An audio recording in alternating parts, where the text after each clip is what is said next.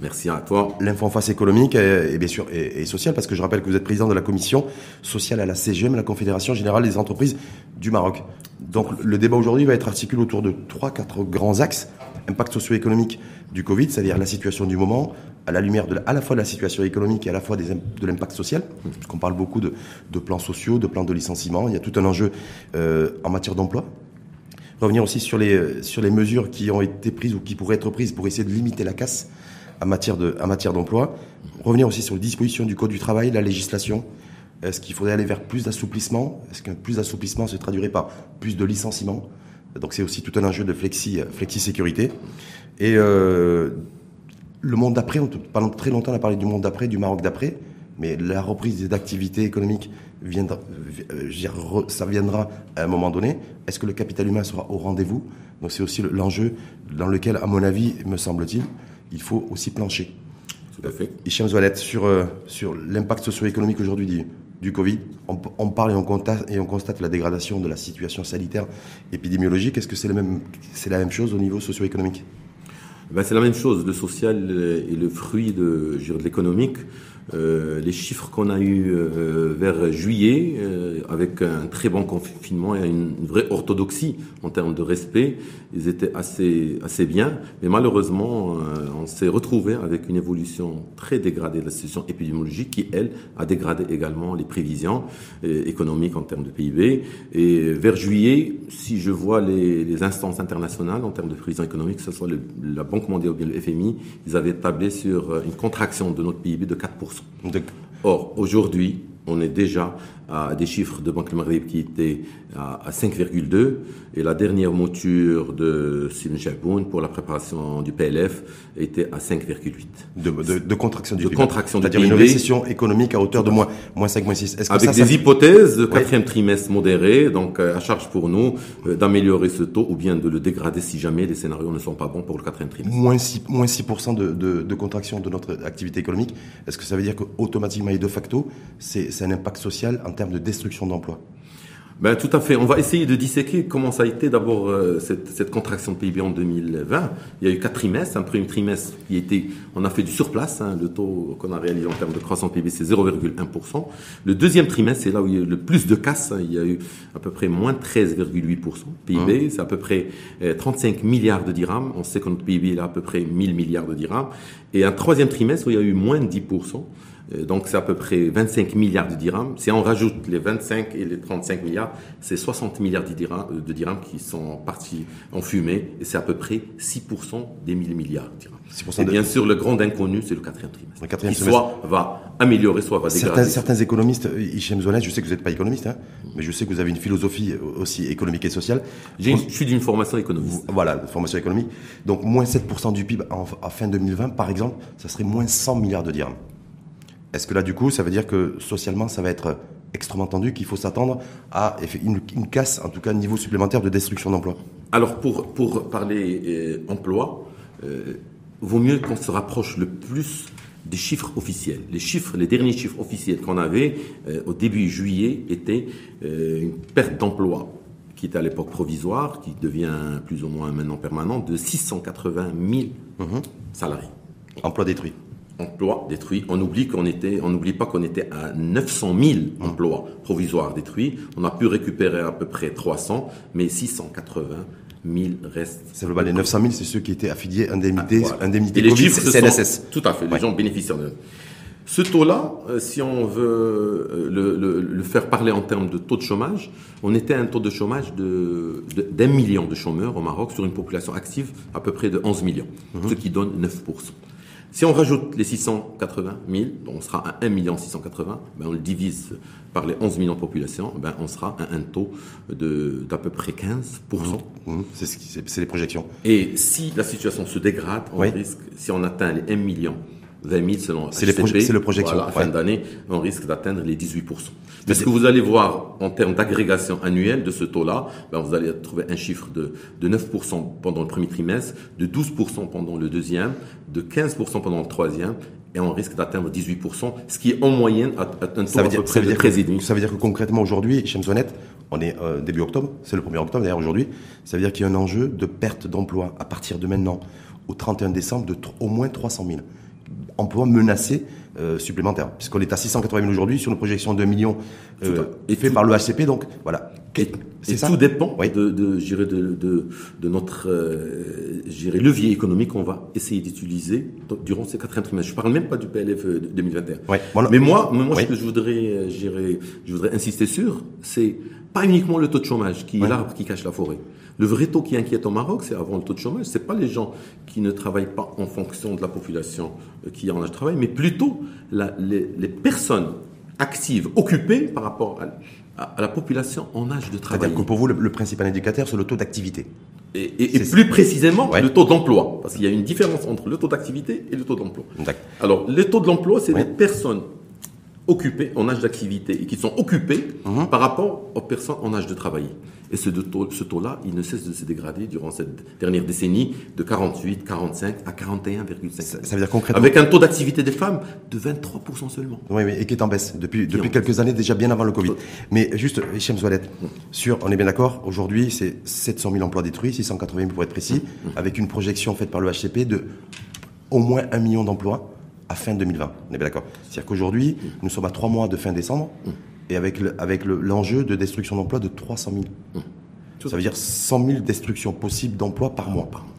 Est-ce qu'on est là, on se dit, euh, on est impuissant quand on est président de la commission vie sociale à CGM au niveau du patronat? Est-ce qu'on peut agir? Est-ce qu'il y a des leviers? Est-ce qu'on peut ou alors on se dit, ben voilà, c'est c'est, ben, on peut rien faire. Non, logiquement, on a essayé d'agir bien avant. Hein. À partir du, du, de la fin du premier trimestre, vers euh, le mois de début mars, on a tout essayé en termes de, euh, faire fonctionner le, le, véhicule pour ça, qui est le dialogue social. Et on a eu deux réunions, malheureusement, pour essayer d'atténuer un petit peu tout, ce risque-là, pour essayer de trouver quels moyens pour encore sauver des meubles. Et pour cela, euh, n'oubliez pas qu'on est membre assez actif du CVE. Et, tout le CVE a été des mesures, 80% des mesures à caractère social. Oui, sauf que le CVE, c'est conseil euh, de comité de veille, comité de veille économique, mais pas comité de veille sociale. Ce que revendiquaient les centrales syndicales. Tout à fait. Et ça n'a jamais été mis en place. Tout à fait. Est-ce que vous, au niveau du patronat, vous l'avez défendu? Est-ce qu'aujourd'hui, vous le regrettez? Personnellement, j'étais dans la réunion du dialogue social dans laquelle les, syndicats se sont braqués pour avoir euh, un comité de veille sociale dont on est membre. Et on n'est pas contre. Euh, la décision a été soumise au, chef de gouvernement et non pas au président de la CGM.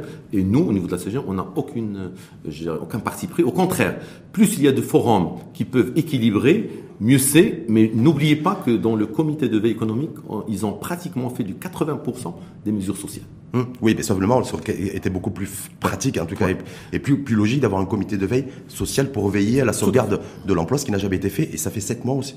Aujourd'hui que le, que, le, que, le, que, le, que le Covid est là et que la crise sanitaire frappe simplement sur les 300 000 emplois hum. qu'on pourrait sauver d'ici la fin de l'année.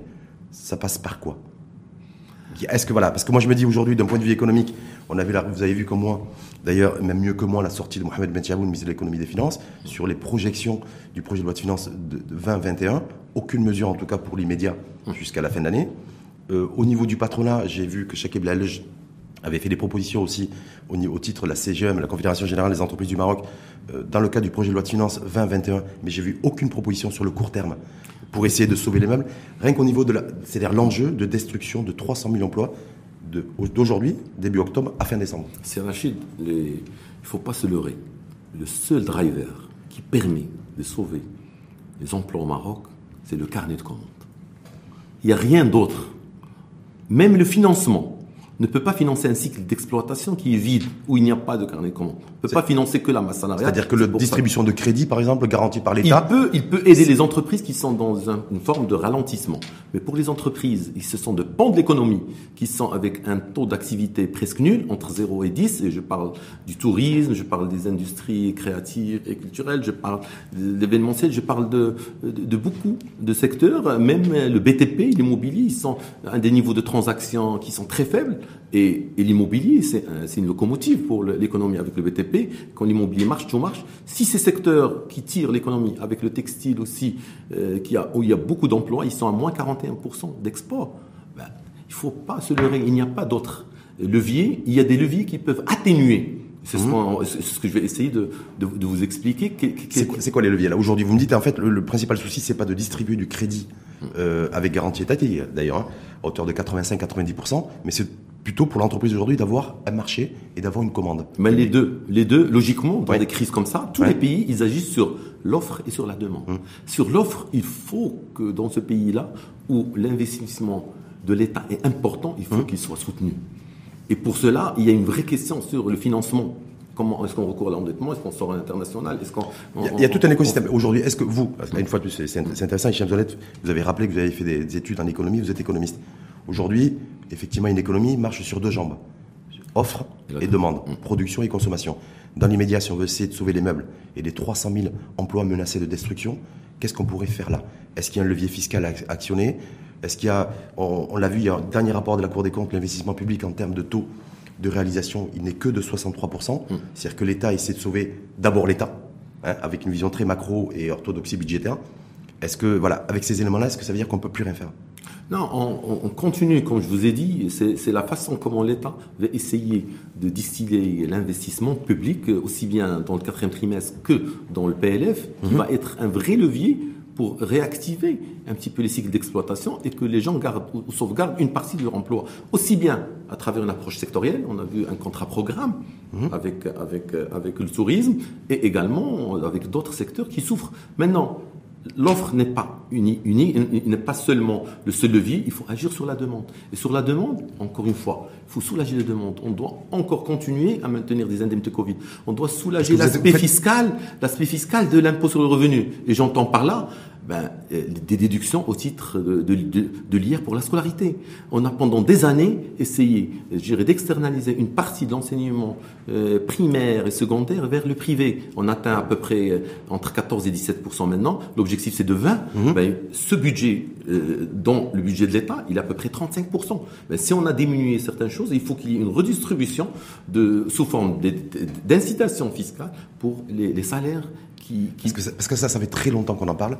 Ça, avait été des, ça, a été l'une des mesures qui a été les plus partagées lors de la préparation des assises de la fiscalité. Complètement. Et, et malheureusement, il n'est pas encore retenu. C'était une mesure qui a été complètement euh, ignorée, voire exonérée en tout cas. Mais ça elle revient dans les propositions de PLF de la CGM complètement. On va revenir. 2021. Oui, parce qu'on va en parler aussi. Mais quand vous dites vous, il faut nécessairement de toute façon encourager et booster la demande. Et en même temps, je sais que vous faites partie de ceux qui disent il faut maintenir les indemnités Covid jusqu'à la fin de l'année. Pour les secteurs les plus affectés. Les plus affectés. C'est-à-dire les secteurs les plus affectés, c'est-à-dire grosso modo le tourisme, le secteur événementiel et une partie du textile, c'est ça c'est l'artisanat, l'artisanat avec le tourisme. Il y a beaucoup, euh, je dirais, euh, ce sont des écosystèmes parfois mhm. enchevêtrés mhm. où l'un impacte l'autre. Mais ça veut dire quoi? Ça veut dire que ça veut dire que l'État doit continuer à dépenser. Euh, pas l'État. Lorsqu'on a vu les indemnités Covid, ils ont été, euh, financés par mhm. un fonds Covid dans lequel aussi bien euh, les acteurs privés, les acteurs, privés les acteurs publics, hein euh, le, petit salarié qui lui aussi, euh, Mais concédé 10 à 20% de son salaire. Il n'y a plus de sous. Il n'y a plus beaucoup de sous. Eh ben, Aujourd'hui, vous, avez vu le dernier. Oui. Alors, vous posez la question du financement. Oui. Ben, on revient comment des pays qui ont été en ruine mhm. ont, financé leur, leur reprise et leur relance économique. Ouais. Si on prend des exemples de la Deuxième Guerre mondiale, ben, tout le monde connaît le plan Marshall. Oui. Ben, on a, c'est, l'approche keynésienne dans laquelle on essaie de relancer, euh, je dirais, une économie par l'investissement. Hum. Et il faut se financer par n'importe quel moyen. Que j'ai hum. dit que ce soit, euh, je dirais, l'endettement externe, que ce soit l'assouplissement quantitatif, qui est le quantitative easing, mais il ne faudrait pas que la planche à billets va à financer des salaires. Il faut qu'elle, qu'elle aille vers des investissements productifs. Et on a un des taux d'inflation les plus faibles au monde. Ça veut dire que là, vous interpellez indirectement, si je peux me permettre, Hichem Zonet, le, le gouverneur de la Banque centrale. Vous dites qu'en fait, si on avait une autre politique monétaire, ça pourrait permettre de, de trouver de nouveaux, nouvelles sources en fait de financement de l'économie nationale. J'ai donné cet exemple. Oui. Je, donnerai, en fait. je donnerai un deuxième exemple. Tout à fait. Un deuxième exemple de la crise de 2008 hum. et l'exemple de deux pays.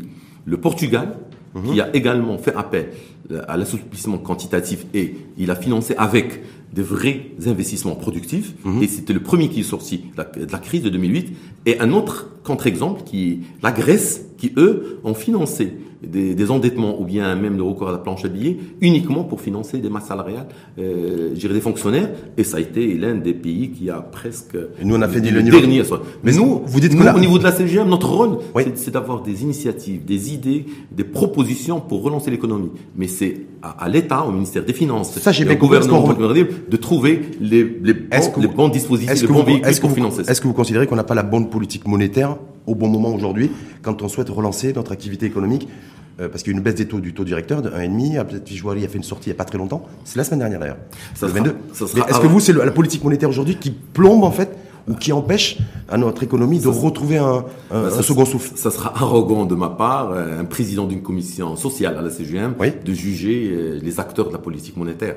En tout cas, jusqu'à maintenant, nos agrégats économiques ont été bien. Ça veut dire que c'est un pays qui était bien géré sur le plan macroéconomique, sur le plan de l'orthodoxie, l'orthodoxie avec les, les, institutions internationales. Je dis qu'à un certain moment, il faut qu'on qu'on essaye de, de, baisser la garde sur certains indicateurs macro, tout en restant vigilant pour financer l'économie en laissant un peu, euh, j'irai souffler. Ça, ça veut dire que l'État a sauvé l'État, c'est ce qu'on dit tout à l'heure. L'État. Mais l'État n'a pas, pas forcément encore aujourd'hui sauvé l'entreprise. C'est ça que vous êtes en train de dire. Donc vous le confirmez. Tout à fait. Et en même il y a un enjeu oui. sanitaire d'abord, oui. pour lequel il a pris le maximum, hum. du focus. Il y a un enjeu social qui a pris le deuxième focus. il y a un enjeu économique pour lequel on attend euh, avec beaucoup, je dirais, d'espoir euh, le PLF 2021 pour relancer de On va y aller sur le PLF. Abdelhouari, quand il a fait quand il, sur le côté micro, en fait, il s'est exprimé. Hein.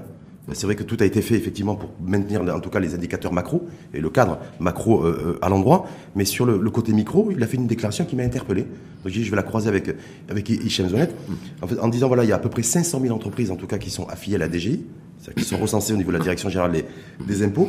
Il y en a 250 000 qui sont en veilleuse ou qui sont déficitaires et donc défaillantes. Et il y en a que 163 000 sur les 500 000 hein, qui sont affiliés à la CNSS.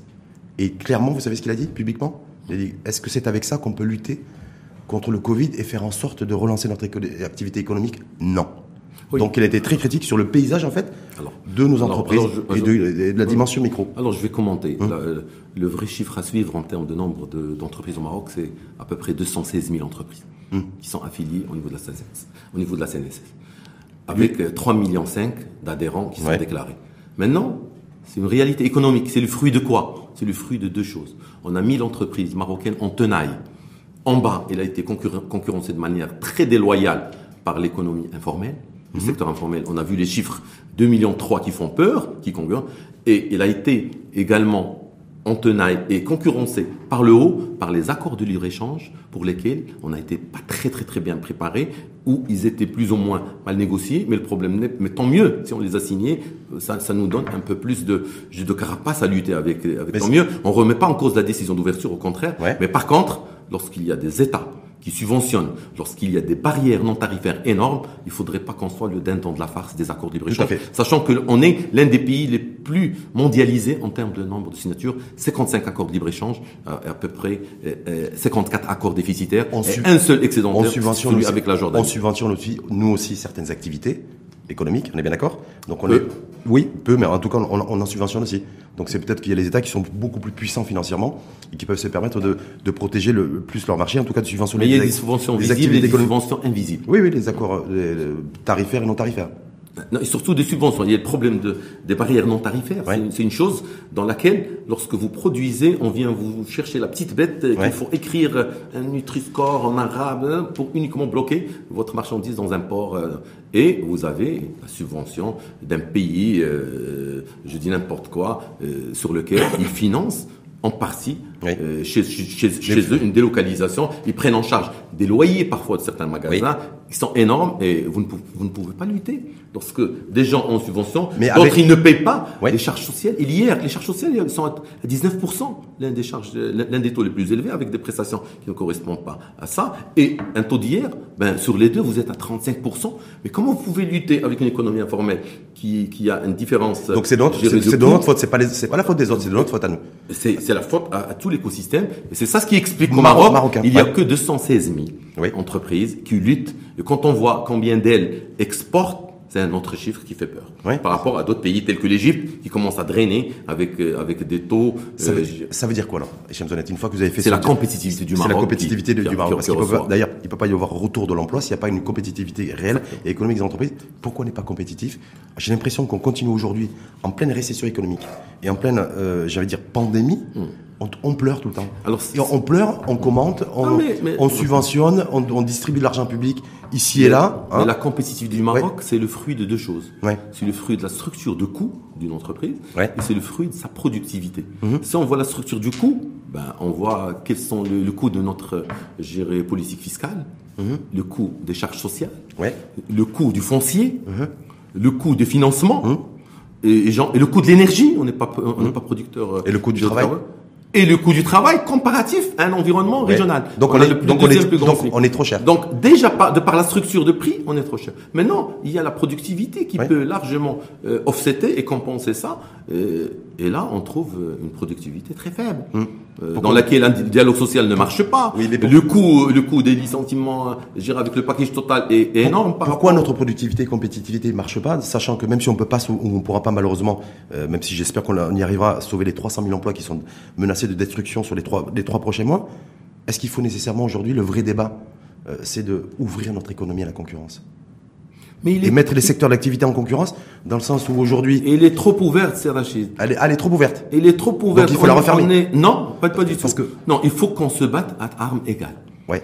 Elle est trop ouverte avec des pays qui ont des productivités très élevées, comme la Turquie, etc., où il y a d'autres choses en termes de subventions et de barrières non tarifaires. Et elle est également trop ouverte en interne avec une structure de coût qui n'est pas égale. J'ai parlé de, la fiscalité et des charges sociales mhm. entre le formel et l'informel. Comment vous pouvez lutter mhm. Sans parler du dispositif de la TVA aussi, qui, favorise l'informel. Donc, donc il va être temps de se bouger. Mais je vais revenir justement sur les, sur les, secteurs d'activité. Mhm. Aujourd'hui, les plans sociaux, les plans de licenciement, on parle de beaucoup de choses. Et chez aujourd'hui, concrètement, on en est où? 1er octobre, est-ce qu'il y a des plans sociaux, vous qui êtes à la CGM Voilà, effectivement, il y a des choses qui vont sortir Je préfère vous dire qu'est-ce qui a marché d'abord, qu'est-ce que l'entreprise a fait avant d'arriver à ce terme plans sociaux ou bien licenciement qui fait peur, mais on doit rendre à César ce qui appartient à César. L'entreprise marocaine a, activé pas mal de choses qui existent sur la législation sociale marocaine. Elle a essayé d'utiliser, je dirais d'abord euh, la réduction du flottant d'intérim. Ils ont essayé de, de financer les congés pour alors que ce n'est pas un décaissement d'argent, c'est euh, on, paye les congés, mais mettre en congé les, les exact. mais en parie, mais on parie sur une, reprise d'activité où on trouve des gens avec euh, euh, une disposition de d'heures de travail énorme, mais malheureusement on s'est planté. on s'est planté sur le calcul. Exactement. Troisième. Ce qui est fou, c'est qu'en termes de prévision, en fait, on s'attendait à ce qu'il y ait une reprise d'activité réelle en septembre. Le problème, c'est que le Covid est toujours là et que toutes les prévisions sont tombées à l'eau. En tout cas, l'entreprise a montré sa bonne foi en essayant de faire ça. Troisièmement, on a essayé d'utiliser euh, un article qui est l'article 184, qui est celui de l'annualisation des heures de travail, des heures de travail, c'est-à-dire on réduit des heures de travail durant cette période de vache maigre et, on continue à maintenir le même salaire, quitte à, travailler beaucoup plus. Euh, c'est propre aux entreprises qui ont une saisonnalité forte. Et, enfin, il y a surtout, ce qui a marché également, c'est l'article 185, c'est la réduction de temps de travail avec une réduction. Euh, Donc il y a des mesures comme ça d'assouplissement qui ont été prises, qui ont, qui ont marché, qui ont permis de. Ça veut dire que si ça n'avait pas marché, si ça n'avait pas été mis en place, en fait, il y aurait eu encore beaucoup plus de, destruction d'emplois. C'est ce que vous êtes en train de dire. Mais là, aujourd'hui, le Covid est toujours là. Il faudra vivre avec, il faudra travailler avec, il faudra investir avec, il faudra voilà. Par contre, on fait, on fait quoi? Mais par contre, qu'est-ce qui n'a pas marché et qu'est-ce qui a manqué sur le niveau du code du travail de la législation Exactement. Ce qui n'a pas marché dans le Code du travail, c'est l'article 186, qui lui voudrait mmh. que si la crise n'est pas que passagère, si la crise il est un peu plus. La crise sanitaire ou la crise économique La crise économique, oui. c'est dur, on doit aller au-delà de deux mois. Mais pour aller au-delà de deux mois, vous avez deux moyens. Soit un accord social, qui est parfois difficilement euh, atteignable, et si vous n'arrivez pas à avoir un accord social, vous allez vers le gouverneur qui vous donne un accord. Le deuxième article, c'est l'article 66 et ce qui suit, 67, 68, 69, qui lui essaye, pour des crises structurelles qui durent dans le temps, uh-huh. d'aller essayer de se séparer avec une partie des salariés uh-huh. Et c'est pour ça que même il y a eu le, j'irai avec le, avec le, euh, le contrat programme du tourisme, on a obligé les gens à garder 80%, et même la CGM a été là pour sauvegarder ces 80%. C'est-à-dire se séparer avec 20 via cet article 66 qui permet de diminuer le coût de licenciement. Il y a toujours un coût de licenciement. Il permet de sauver l'entreprise. Or, ceci n'a pas marché parce qu'aucun gouverneur depuis l'avènement du coût du travail et avant, parce que ce dispositif existait même avant, n'a jamais donné un accord mmh. pour le licenciement économique. Mmh. D'où le fait que beaucoup se sont exprimés en disant que ce qui s'est passé pour la RAM et le plan social de la RAM, il y a eu, c'était sans précédent parce que c'est la première fois qu'il y a eu l'engagement du, des pouvoirs publics. Vous savez que ce texte-là existe depuis du, 2004, donc le travail. Il existait depuis euh, le décret-loi du 14 août 1967, qui lui-même a abrogé un décret-loi de 1940. C'est-à-dire, il existe depuis 80 ans. Et depuis 80 ans, on vient de donner une seule fois l'accord à une entreprise pour. Pour Donc ça euh, reste, ça reste historique. Est-ce qu'il va y avoir Est-ce que, est que ça veut dire quoi? Ça veut dire que dans les prochains jours ou les prochaines semaines, ce que je n'espère pas une fois de plus, est-ce qu'il pourrait y avoir aussi de nouveaux scénarios un petit peu identiques? Voilà, euh, en sachant que vous faites partie de ceux, je pense, qui, qui considèrent qu'il n'y aura pas forcément le cachet des pouvoirs publics pour des prochains licenciements. mon souhait, mon souhait, c'est de bypasser, que la loi bypasse, que la loi ne donne pas. Je crois que le gouverneur ne, souhaite pas avoir cette responsabilité. Hein? Pourquoi Au nom de quoi? Une administration territoriale décide de la survie ou pas d'une entreprise alors qu'il n'est pas dans son capital. mais peut-être que je, et moi je pense que d'ailleurs, hein, je vais pas faire l'avocat des pouvoirs publics, mais je pense qu'il veille surtout le fait que le fait que l'État soit partie prenante et les pouvoirs publics pour veiller à ce que le du, au bon déroulement du plan de du plan de licenciement, que les indemnités dont on doit il Vous donne l'accord ou pas Il ne vous accompagne, il vous accompagne pas. Il vous donne l'accord ou pas Et tu as vu, euh, il y a un seul accord en 80 ans. Deuxièmement, si on veut revenir à notre constitution de 2011, l'article 35 sur la liberté d'entreprendre. Moi, je trouve que cet article-là, et en exigeant un, visa d'un gouverneur, il est anticonstitutionnel avec la Constitution de 2012. Au nom de quoi? Et c'est une singularité marocaine dans le monde.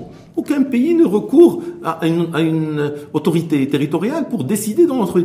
On est dans un pays de droit. Sauf quand il, y a, les grands, il y a la justice. Sauf, quand il y a des plans euh, de licenciement massifs.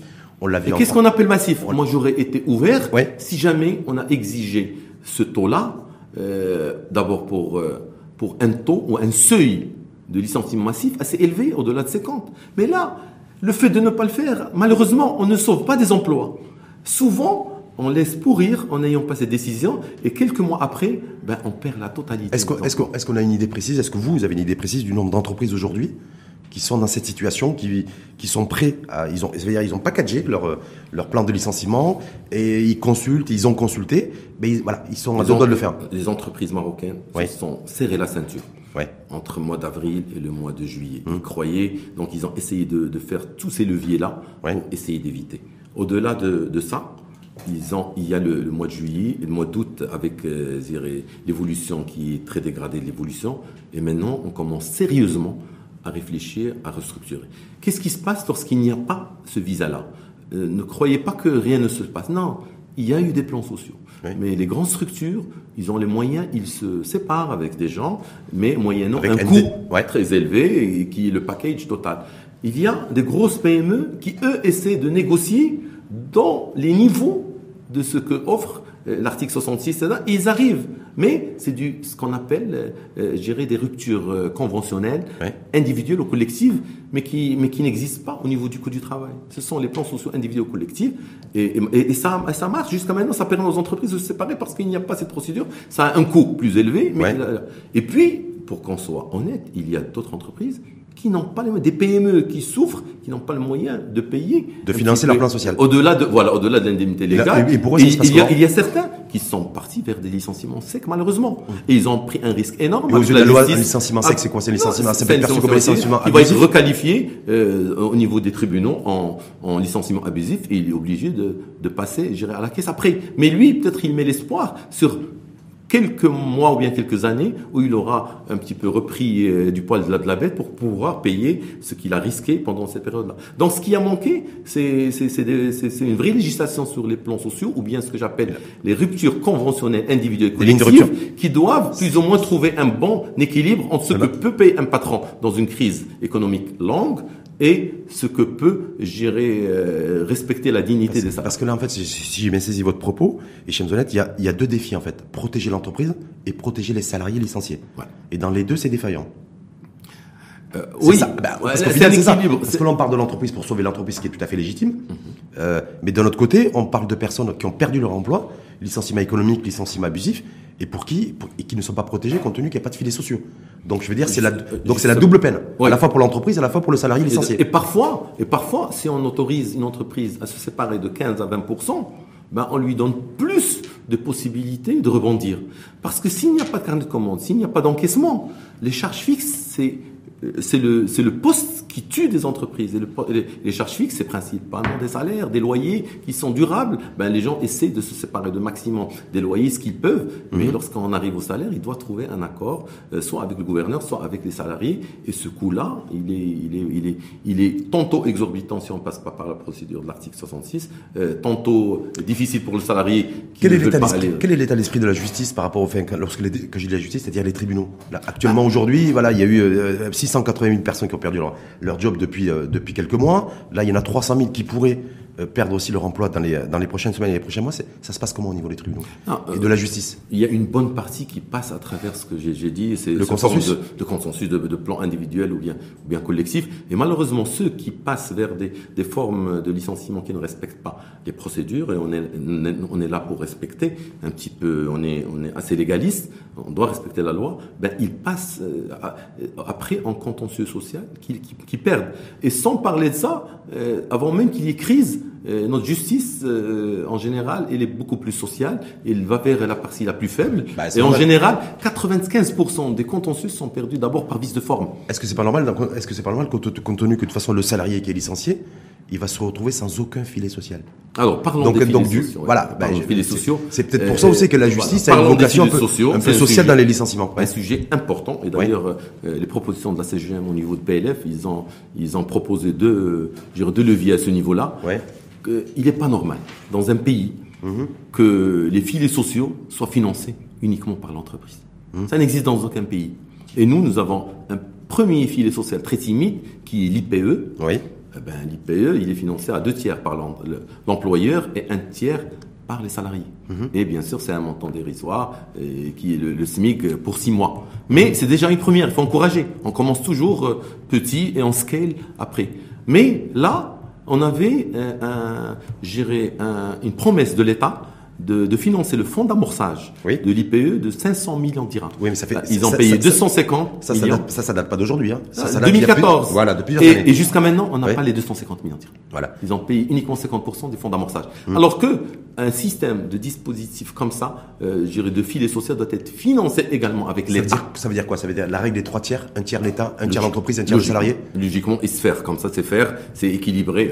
Et pas que. Maintenant, ce, ce, filet social ne répond pas à des problématiques de licenciement d'une partie des techniciens, de l'encadrement, etc. Parce qu'il il est réduit au SMIC. Or, les gens ne peuvent pas vivre avec des SMIC lorsqu'ils ont des, des, crédits, des traites. Il doit y avoir une autre forme d'assurance chômage, au même titre que ce qui se passe avec l'activité ou le chômage partiel, dans lequel l'État doit upgrader ce niveau-là avec peut-être la contribution des deux autres parties, l'employeur et l'employé, pour avoir un, autre étage de l'IPE pour euh, cette. il, y a, deux choses, parce que c'est IPE, effectivement, il y a un problème de source de financement, d'écosystème de, de, financement. Mais moi, le principal souci, c'est que pour les personnes qui ont des niveaux de salaire de 10 000 ou de 12 000 dirhams, s'ils perdent leur emploi, ils vont se retrouver avec, des, avec un IPE, s'il est mis un jour en place, hmm. à 2 000, 2 500 dirhams ou 3 000 dirhams. On est bien d'accord. Il est déjà mis en place, IPE. ils ont ça. Ils ont, à peu près 2 800 maintenant, le SMIC. Imaginez une personne qui touche 10 000 dirhams ou la 12 000 dirhams, donc qui a une traite d'appartement de 3 000 ou 3 500 dirhams et qui a un crédit automobile. Ça, je parle le, cas, le cas, hmm. le cas standard, le, le portrait robot et euh, une traite de voiture de 1500 dirhams. C'est-à-dire qu'en termes de traite d'appartement et de voiture, il est déjà 5000 dirhams. L'IPE ne s'adresse pas malheureusement à cette population. Voilà. Même s'il peut bénéficier. D'où, d'où la proposition que je viens de dire. Ça, c'est la classe moyenne. ça, c'est les nouvelles générations qui ont décroché leur emploi. Et ça, c'est ceux qui consomment. Et donc, comme vous avez dit, la relance par la demande. Donc, est-ce que, donc, du coup, on a une IPE aujourd'hui qui est pas du tout adaptée à des catégories de population dynamiques. Mais logiquement, on doit, on doit commencer par les couches basses qui sont les plus défavorisées. Les SMICA. Les SMICA. Hum. C'est un bon dispositif pour les SMICA. Il ne correspond pas à cette frange de la population, d'où ce que je viens de faire comme proposition. Et également, elle a été reprise avec, euh, les, les, les, propositions de PLF de la CGN. Oui et qui est un autre étage. D'abord, le, euh, plafond de, cotisation au niveau de la CNC, il est de 6 000 dirhams. On doit imaginer un autre plafond de 6 000 dirhams d'une assurance chômage ou bien d'une assurance d'activité partielle que, qui doit être financée à chaque fois par les trois parties un tiers État, un tiers entreprise. Parce que j'ai vu ce par, par rapport au projet de loi de finances 2021 et les propositions de, la, de, de mm. Belge, le président de la CGM, concernant l'emploi, c'est donc il, appelle et vous demandez en tout cas l'organisation patronale à une exonération de l'IR et des charges sociales pendant 24 mois pour tout recrutement d'un jeune diplômé, c'est ça? L'exonération de l'IR salarié pour le chômage partiel? Ouais. C'est ça? Et, euh, et l'IPE finance- revoit un peu le, le financement avec une prise en charge de, de l'État. Ouais. Est-ce que ça, ça peut permettre dans les médias, Et- pour celles et ceux qui nous écoutent, de, de sauver des têtes? Euh, Parce que c'est aujourd'hui, c'est ouais. sauf, qui peut, c'est sauver des têtes. ça va atténuer Ouais. l'impact sur ces ménages-là. Il va pas passer. Qu'est-ce qu'un filet social? Un filet social, c'est un filet qui essaie d'amortir un choc. Mhm. Et ça va amortir les chocs pour euh, cette frange de, de la classe moyenne. Mhm. Et également, l'IPE, en le simplifiant un peu plus et en ayant, euh, la deuxième partie du fonds d'amorçage, on, on peut également, euh, je dirais, le faire fonctionner mieux que maintenant, qui était un peu grippé. Et, et je vous dis que- qu'il a été suspendu avec les indemnités Covid parce qu'il a été remplacé par ce dispositif-là. Est-ce que vous pensez que... Et, et les PLF 2020 qui ont été proposés par le président de la CGA, Ouais. vous avez vu qu'il y a une grosse connotation sociale parce qu'il s'agit de la demande. Oui. C'est la demande qui relance Sauf que, également. sauf que j'ai trouvé ça complètement incohérent, Hichem Zouanet. Complètement. Incohérent avec une prise de position de la CGM, je pense que c'était la vôtre, Hmm. de, s'opposer à l'augmentation du, euh, du, du salaire minimum au 1er juillet. Euh, Donc je veux dire, je veux bien qu'on soit d'accord aujourd'hui. Il faut dire, il faut, il faut soutenir la demande, mais quand il a fallu augmenter et relever le seuil du, du, du salaire minimum euh, au mois de juillet, il y a eu un blocus de la, de- du syndicat patronal. Question pertinente, Ouais. Euh, c'est- tout à votre honneur de poser cette question. Qu'est-ce qu'on a dit au niveau de, de l'application SMIC? C'est tous les secteurs qui ont les moyens d'appliquer le SMIC qui l'ont appliqué. Et ils l'ont appliqué. Hein, On parle de plus de 80% Mhm. Donc on le fait à la carte. Par contre, Ouais. quand il y a des pans de l'économie qui ne travaillent pas, euh, je parle du tourisme, les, les hôtels vides, ils n'ont même pas de quoi payer les salaires, Hum. et tu viens leur dire paye-le. C'est anachronique, hein, ça n'a pas de sens. Il faut les sauver d'abord, et c'est ce qu'on a demandé pour ce secteur, parce qu'il y, a- eu également un engagement de notre part de sauver les emplois. On ne doit pas être, euh, je dirais, euh, euh, schizophrène en, en voulant en même temps sauver les emplois et en même temps augmenter pour Sauf- les secteurs les plus euh, touchés. Sauf Zouanet, quand on regarde, le, quand on regarde les derniers, le dernier scoring de la CNSS, il y a un manque à gagner de 4 milliards de dirhams euh, depuis le, depuis le début de l'année. Vous savez pourquoi? Parce qu'il y a Je vais vous dire pourquoi. Il y a 44% des entreprises, c'est-à-dire quasiment une entreprise sur deux, qui n'a plus déclaré ses salariés à la CNSS. Voilà, c'est ce que je veux dire. Et je trouve ça. Voilà. non, non, D'un non. côté, j'augmente pas le SMIC. Non, non. D'un côté, Non, je licencie. Et de l'autre côté, je, je ne déclare pas mes salariés à la Non, non, CNSS depuis l'im- 7 mois. L'impact de la SMIC, il est vraiment marginal. Oui. Deux, deux autres, deux, deux points importants. Oui. Le premier, vous ne l'avez pas cité, il est important. Les indemnités Covid qui Oui. sont octroyées par la CNSS, Oui. ils sont donnés par le fonds Covid. Ils sont de 2000 dirhams. Vous savez qu'en parallèle, il y a deux autres dispositifs financés par la CNSS. Ce sont les allocations familiales. Vous savez combien C'est 300 dirhams par enfant. On prend une moyenne de trois enfants. C'est 900 dirhams. C'est à peu près la moitié du fonds Covid et la protection de l'amour qui a été maintenue. Ces deux dispositifs, d'ailleurs les articles qui sont sortis cette semaine, Oui. ils ont largement impacté les finances de la CNSS. Deuxièmement, Et les finances de l'État. Deuxièmement, et bien sûr, finances- non, pas les finances d'État, c'est les finances d'abord de l'entreprise, parce que les allocations fina- euh, euh, familiales sont payées uniquement par l'employeur et même pas par le salarié. À 100%, c'est une contribution patronale. Et deuxièmement, il est normal que dans une économie où elle a, craché en partie sur des secteurs qui ne fonctionnent pas, ben, qu'il n'y ait pas de déclaration. Tant qu'il n'y a pas de salaire, il n'y a pas de déclaration. Oui, mais on se, re- on se retrouve aujourd'hui avec la CNSS qui accuse un, un déficit, dire. Non, pas un déficit du tout. Un hein. manque à gagner. Je, vais vous Non, dire. c'est un manque à gagner. Je vais vous dire, Oui. le déficit technique de la CNSS, il Oui. est en 2024. Oui, non, mais je Et le dire- déficit structurel, il est au-delà de, déficit, 2000 c'est-à-dire- au-delà de 2030. Non, mais bien là, sûr, mais c'est l'une, le manque à gagner c'est l'une 4 des milliards de caisses-. C'est l'une des caisses qui est la mieux gérée, avec une très bonne gouvernance, Oui. dans laquelle elle est tripartite, il y a partie. Mais bien sûr, il y a un sujet, d'ailleurs, il y a un conseil d'administration prévu cette semaine, et dans lequel on va se pencher sur quels sont, est-ce qu'il faut faire une réforme paramétrique en attendant de réformer carrément le régime général ou pas. Mais bien sûr, il y a plusieurs sociétés, mais attention, on est dans une situation où l'entreprise ne peut pas se voir encore gréver une augmentation des charges sociales. Il faut trouver une autre ingénierie. Non, c'est même pas augmenté. C'est que moi, je- moi, moi, ce qui m'inquiète, Uniquement payer revenu. quand on a vu les bordereaux après le, le confinement, il y en a beaucoup d'ailleurs. Un de vos confrères d'ailleurs à la, à la, à la CGM, Hakim Arakchi, qui disait effectivement, j'ai été outré quand on a vu les vrais indicateurs. C'est vrai qu'on s'est rendu compte qu'il y avait à peu près un million de personnes seulement qui étaient inscrits, enfin, qui dont les, ils, les- ils étaient à jour de cotisation à la CNSS. Alors, je vais vous dire- ça veut dire qu'aujourd'hui, ça veut dire qu'aujourd'hui, sept mois après le confinement, on se rend compte, chiffre officiel, hein, Mmh. c'est une entreprise sur deux depuis le mois de mars à aujourd'hui, fin septembre, début octobre, qui ne déclare plus ses salariés à la CNSS. Non, et en plus, des et ceux qui ne sont pas déclarés, ou les mêmes, sont menacés de perdre leur emploi. Non, non. Donc vous comprenez dit- non. Ouais. Euh, il, y a 3 450 Oui. adhérents déclarés à la CNSS. Oui. Mais, mais pas de manière continue, Continue. toute l'année. Oui. Ceux qui sont à la même période ont été déclarés pour qu'on parte des points indépendants. Vers Oui. le mois d'avril, mai, c'était 2 millions 6. Mhm. Et sur les 2 millions 6, ben, il y a eu 900 000 personnes qui ont manqué Et, c'est le mois d'avril ceux qui ont bénéficié de la Covid. Ouais. Donc c'était à peu près un million. Maintenant, ce qui manque, c'est 680 000. Mhm. Mais sur les entreprises qui restent adhérentes, on est plus ou moins encore dans les mêmes chiffres, mais le risque et le pire est à venir. Je suis d'accord. Voilà, mais et simplement, il y a peut-être un appel aussi à l'entreprise citoyenne. La citoyenneté, c'est peut-être dans l'entreprise citoyenne, c'est aussi de préserver le, au maximum l'emploi. Je suis tout à fait d'accord. Ou le cas échéant d'adresser de, de, les indemnités qui se doivent mais pour la personne qui est licenciée. Mais surtout, c'est de déclarer ses salariés à la CNSS. Parce que vous avez parlé de concurrence déloyale par rapport à l'environnement extérieur? L'environnement extérieur, il paye les impôts. L'entreprise s'acquitte de ses cotisations. Donc quand, on, le, quand on le fait pas, c'est aussi un avantage compétitif que nous avons. Je suis tout à fait d'accord avec toi. Et il faut, il faut se rappeler comment il est fait notre tissu économique. Hum. Notre tissu économique, il est fait de 92% de PME. De TPPME, ouais. De, P, de TPME. TPME, et, de, et, de, et de 6% hum. de PME et de 2% de GE, de grandes entreprises.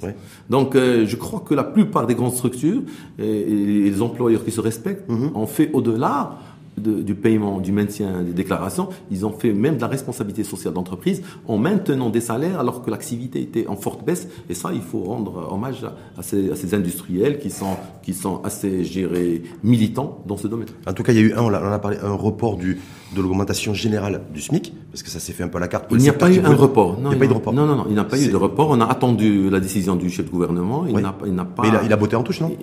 Alors, on a fait deux réunions. Oui. La première réunion a été bloquée par l'histoire du, comité de veille sociale. La deuxième, avec le chef de gouvernement et ses ministres et les partenaires sociaux et la CGM, dans laquelle moi-même, j'ai présenté les chiffres de la situation économique et l'impact social, et tout le monde a acquiescé. Ils ont dit oui, c'est malheureux ce qui passe. Et on a voulu entamer des négociations pour dire qui sont les secteurs qui ne peuvent pas. Et tout le monde était d'accord. Malheureusement, le, chef de gouvernement euh, n'a pas encore euh, réactivé une troisième ronde du dialogue social. et il a préféré euh, renvoyer la balle entre la CGM et les partenaires sociaux, alors mmh. qu'on attendait un troisième rang. Ben, à, et à, défaut de cette réunion, ben, on a décidé de, de demander à tous les secteurs les entreprises qui n'ont pas de soucis de ralentissement d'activité de payer et que ceux qui ont un risque, voilà, un risque qui ne payent pas, qu'ils attendent. Mais majoritairement, Alors, c'est, pas, majoritairement, ils n'ont pas répercuté la hausse du SMIC.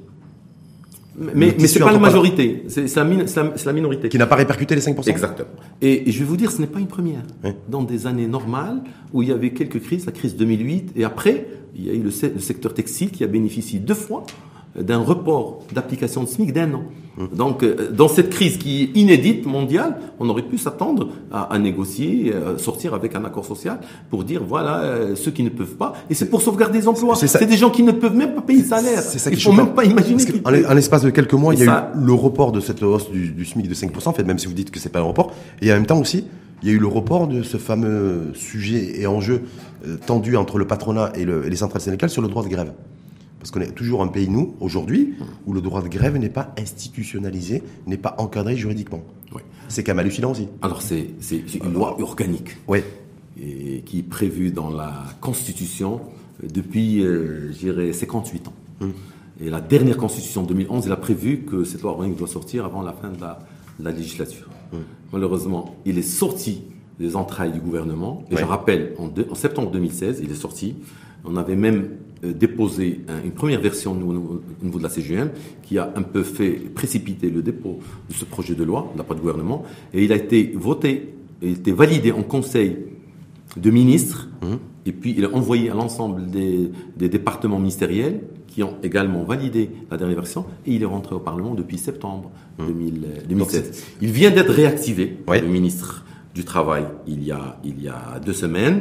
Et ça a créé un euh, beaucoup de bruit pour euh, donc, la pertinence de, hmm. temporelle du timing fait maintenant du hmm. timing et ils l'ont déprogrammé de la commission sociale pourvu parce que l'accord de 2019 prévoit qu'il doit y avoir des consultations avant de le programmer dans la commission sociale du hmm. Parlement. En tout cas, c'est pour le ministre de l'Emploi, il, nous a, il nous a convoqué, il a convoqué les partis pour lui, c'était les, consultations qui étaient, qui étaient, prévues. Or, les syndicats et les partenaires sociaux souhaitent beaucoup plus de consultations, voire même une négociation. C'est long. On va voir. c'est long tout ça chez nous. Hein. J'ai l'impression qu'on a, on a une, une bureaucratie. Parce que je me dis, vous savez quoi Je me dis, j'espère que je me trompe. Je me dis que si on était beaucoup plus flexible, si on était beaucoup plus agile hein, au niveau, au niveau économique, au niveau juridique, peut-être qu'on aurait, on serait, on, on serait arrivé à sauver des emplois. Et là, le problème, c'est que l'entreprise n'est pas au rendez-vous. C'est que l'État, on, est noyé dans des circuits euh, juridico-administratifs euh, qui, qui, qui plombe en fait. Et, et on n'a pas des législations, et, je dirais, assez flexibles pour accompagner Mhm. ces formes de crise. Mhm. On aurait gagné. Vous avez vu combien de, de vide il y a eu juridique pour, pour répondre à des problématiques, combien il y a eu de, de Bah, tergiversations, ouais. alors qu'on est un pays quand même moderne, qui a beaucoup de, d'avantages et, et qu'on mériterait d'avoir une législation qui accompagne des crises au moment où il n'y a pas de crise. On Qui accompagne des crises et qui accompagne surtout les nouvelles générations qui pointent le bout du nez aujourd'hui parce que ces jeunes, on les oublie, c'est les premières victimes aussi fait. euh, du, du confinement, de la réactivité, de la, de la récession aujourd'hui. Alors je vois bien que vous avez effectivement demandé, une, vous avez fait une proposition d'exonération de la, de la pression fiscale sur, le, sur les revenus pour les jeunes diplômés qui pourraient, de- qui, qui, qui décrocheraient Alors, un emploi. rappelle, je Mais- rappelle qu'il existe, Ouais. mais il est limité à un certain nombre de DIP dans le, dans, dans le projet, dans le Mm. dispositif de tahfiz de l'ANAPEC. Euh, bah, pourquoi on limite une, une, une incitation à l'emploi dont on est convaincu un, un, un nombre alors qu'il ne être que salutaire pour l'emploi au Maroc? Donc on a fait Surtout une en- proposition sur- pour la déplafonner Surtout carrément. en pleine récession. Et je rappelle une fois de plus que les premières victimes sont, sont les jeunes qui arrivent sur le marché de l'emploi, sachant qu'eux aussi sont en concurrence avec des jeunes, qui, avec des, des personnes qui travaillent dans l'informel. Ouais. Ces jeunes-là. Parce que voilà, donc je me dis, là, des- Vous savez déjà les, les différences de, je dirais, de coûts entre formel et l'informel. Dernière petite question, Hicham Zouanet, sur, sur la reprise d'activité. Donc effectivement, à partir de 2021, deuxième semestre, a priori, un peu partout, on le voit au niveau de le- des pays européens, il y a des projections aujourd'hui de, de croissance retrouvée, c'est-à-dire de rattraper par rapport à tout ce qui a été perdu, de pouvoir avoir une répercussion à partir de 2021 et, et- et 2022. Est-ce qu'on sera prêt, Est-ce qu'on se prépare par rapport à ça? Que je me dis, aujourd'hui, on licencie, licencie, licencie. Euh, voilà, le capital humain, on a, ça a toujours été difficile pour nous d'avoir un vrai capital humain qui soit valorisé. Je me dis, si on se sépare de, de- des quelques compétences que nous avons, euh, qui c'est qu'il va y avoir pour faire repartir la machine économique? Ça fait plaisir d'entendre ce genre de questions. Personne ne s'en occupe maintenant parce qu'on est tous, euh, je dirais, omnibulés uniquement par le, le quotidien et, et je plains Les urgences. Et je plains les acteurs économiques qui, qui ont un petit peu, dirais, euh, qui sont le, le focus euh, fixé sur euh, les charges fixes, comment ils payent leurs salariés, mais il y a une vraie problématique de risque de perte des compétences. En général, euh, il, doit y avoir une réponse micro au niveau de l'entreprise et une des réponses macro. Au niveau de l'entreprise, les grandes structures, ils essayent de verrouiller ça à travers des dispositifs de gestion de talents dans lesquels, d'abord, ils connaissent qui sont leurs compétences. Ils identifient des talents et ils permettent à chaque fois de savoir les retenir. Mais les petites et les moyennes entreprises ne peuvent pas. Leur seul euh, salut viendra maintenant de choses qui n'existent pas dans le Code du travail, mais ça existe dans le DOC, qui est l'article 230, qui dit que le contrat est la liberté, la liberté des parties, c'est-à-dire muta'aqidin. Pour sauver ces gens, pour ne pas les mettre sur le carreau en termes de licenciement, on doit essayer de renégocier des termes de contrat, d'essayer d'éliminer ce qui est éliminable comme d'alléger, de- d'alléger les le- avantages sociaux, ce truc, pour les maintenir au lieu de le laisser sur le marché. Et la nature a horreur de vide. Ces gens-là, lorsqu'ils sont compétents, ils sont repris par des grandes structures ou ils partent à l'étranger. Hum. Parce que vous savez, je, je tombais sur un, un rapport hier soir euh, qui faisait, qui faisait, qui faisait état d'un pays qui nous est voisin, c'est qu'il a la Tunisie. Donc en fait, il y a une nouvelle vague de, de migrants euh, euh, irréguliers qui se, rendent, qui, qui se rendent massivement en Italie. Et dans ces migrants, dans ces populations-là, qui quittent aujourd'hui la Tunisie, c'est essentiel- essentiellement des gens qui travaillent, qui ont un emploi et qui ont une, une employabilité en occupant un, un emploi en forte valeur ajoutée. Et c'est juste à côté de chez nous. Est-ce que, nous, on se, voilà, est-ce qu'on n'est pas menacé par ça? C'est le phénomène des- de la migration des cols blancs. Ouais. Euh, valeur d'aujourd'hui, si vous voulez les chiffres, euh, on perd 600 ingénieurs par an. Ouais. Mais, mais on arrive quand même à produire, à former 10 000 ingénieurs, c'est à peu près 6%. Mmh. Mais le risque, il est sur les cadres liés à, au secteur de l'IT et le digital. Oui. On Là, perd 20%, on produit 8 000 Mmh. et on perd 1600 personnes, 20%. Ça, c'était, ça, c'était avant, le- avant le Covid. Avant hein. le Covid. Voilà. Maintenant, on n'a Est-ce qu'il pas, n'y a, pas les- le risque d'un, effet amplificateur moi, le risque, il est très amplificateur, aussi bien pour ça que pour le, le nombre de sociétés qui fait faillite. C'est la, la même chose. Il est amplifié largement pour ces gens-là parce que on est, on va pas euh, les préparer assez. On n'a même pas le temps dans les entreprises maintenant. Mais les grandes structures qui ont des, c'est là où il est important d'avoir des DRH et des structures RH étoffées qui permettent d'anticiper des risques comme ça. Et, et pas que ça, d'an- d'anticiper la gestion d'une crise également. Et alors, on, on se- on- on dit d'ailleurs, parce que je rappelle que vous avez été président de l'AGEF, l'association des, des, des, des, des direct- des directeurs de, de ressources humaines, on dit qu'aujourd'hui, on peut évaluer avec cette crise et son impact social le bon DRH du mauvais DRH. Euh, ben, c'est l'entreprise, elle va récolter ce qu'elle a semé. Lorsqu'il y a une conviction à un stade assez tôt de, de s'adjoindre les compétences d'un très bon DRH et qu'il y ait un bon tandem DG-RH, ben, les entreprises qui ont investi dans le capital humain comme ça n'ont pas eu beaucoup de problèmes parce qu'ils ont les structures qu'il faut. Lorsqu'on n'a pas de conviction comme ça et on préfère beaucoup investir sur la top line ou bien, ou bien le patron essaie lui-même de, de, combler euh, des problématiques sociales et RH lui-même, ben, maintenant il est dos au mur euh, et il, malheureusement. C'est le DRH qui doit être stratège et qui doit avoir une vraie stratégie. Merci infiniment à vous en tout cas.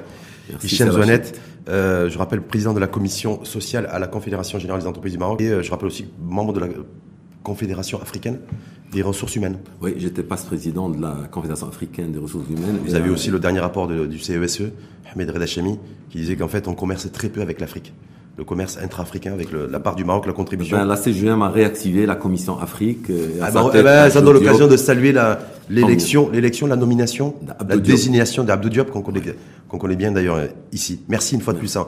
en tout cas à vous et à, à très bientôt. Autre chose à rajouter? À très bientôt. Merci pour, pour, la qualité des échanges et pour la pertinence des questions. Merci infiniment à vous. À bientôt. Merci.